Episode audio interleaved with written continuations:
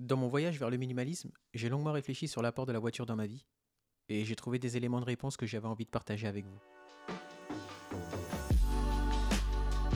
Bienvenue sur Simple, le podcast qui parle de mon voyage vers la simplification de ma vie, de minimalisme et de vivre simplement. Je m'appelle Julien, mais certains me connaissent sous le nom de Monsieur P. Ce podcast s'adresse à vous directement, vous qui vous posez des questions sur le minimalisme, sur la consommation, sur les relations. Je suis un garçon normal qui a changé sa façon de voir la vie, les gens, le travail et le monde. Installez-vous et profitez du voyage.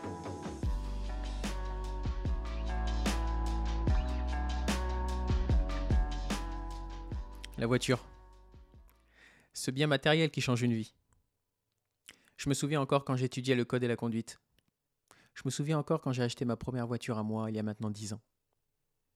Seulement étant jeune, on ne pense pas à mettre son argent dans l'entretien de sa voiture. On préfère l'utiliser pour les loisirs, les sorties et mettre le plein d'essence. C'est tout. On change occasionnellement les pneus, le système de freinage, les essuie-glaces ou, plus onéreux, la courroie ou les lumières. Mais aujourd'hui, cette voiture, je l'ai toujours.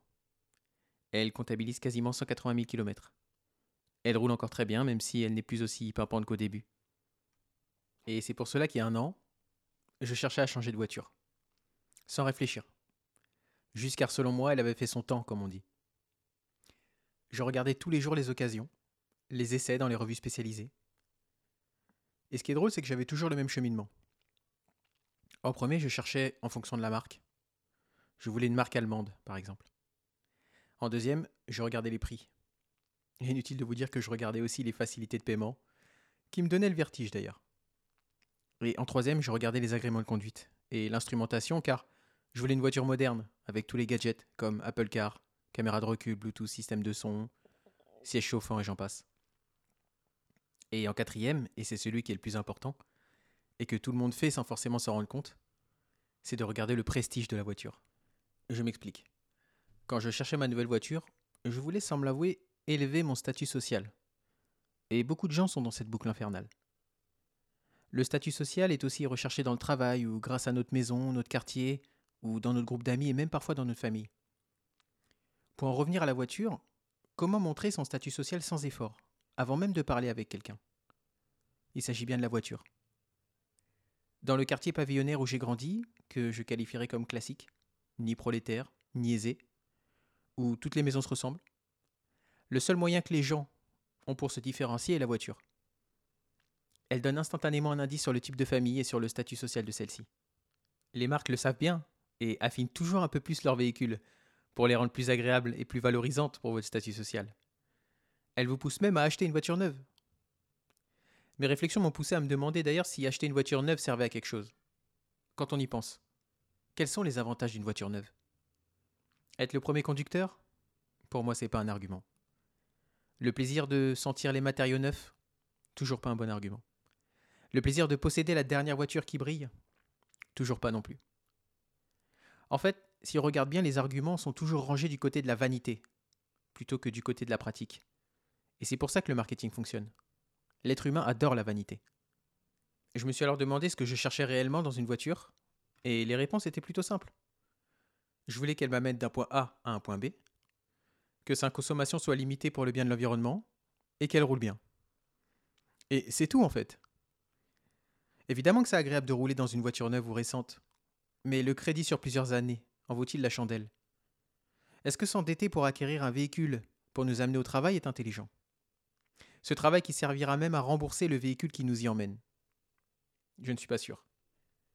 Certains ne se posent même pas la question et pensent à cette SUV ou cette voiture neuve qui fera son effet devant les voisins ou le groupe d'amis. Certains adoreront répondre quand on leur demandera Tu as une nouvelle voiture? Oh, elle est magnifique. Mais est-ce un véritable gage de vie heureuse et accomplie? On en revient encore au même point, et je pense à cette phrase que je me dis souvent, personnellement.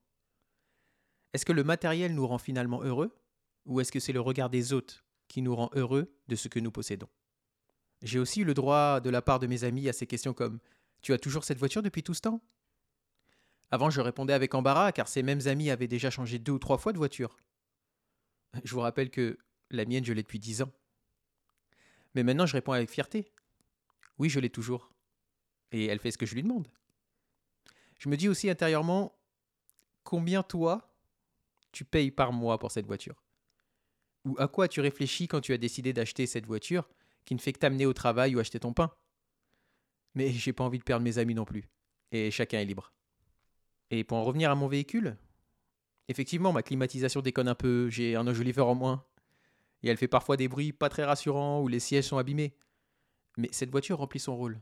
Alors pourquoi changer maintenant? Autant changer quand elle n'en sera plus capable. J'ai arrêté de chercher une nouvelle voiture. Pourquoi? Car la mienne m'emmène toujours d'un point A à un point B, que sa consommation reste limitée et qu'elle roule bien.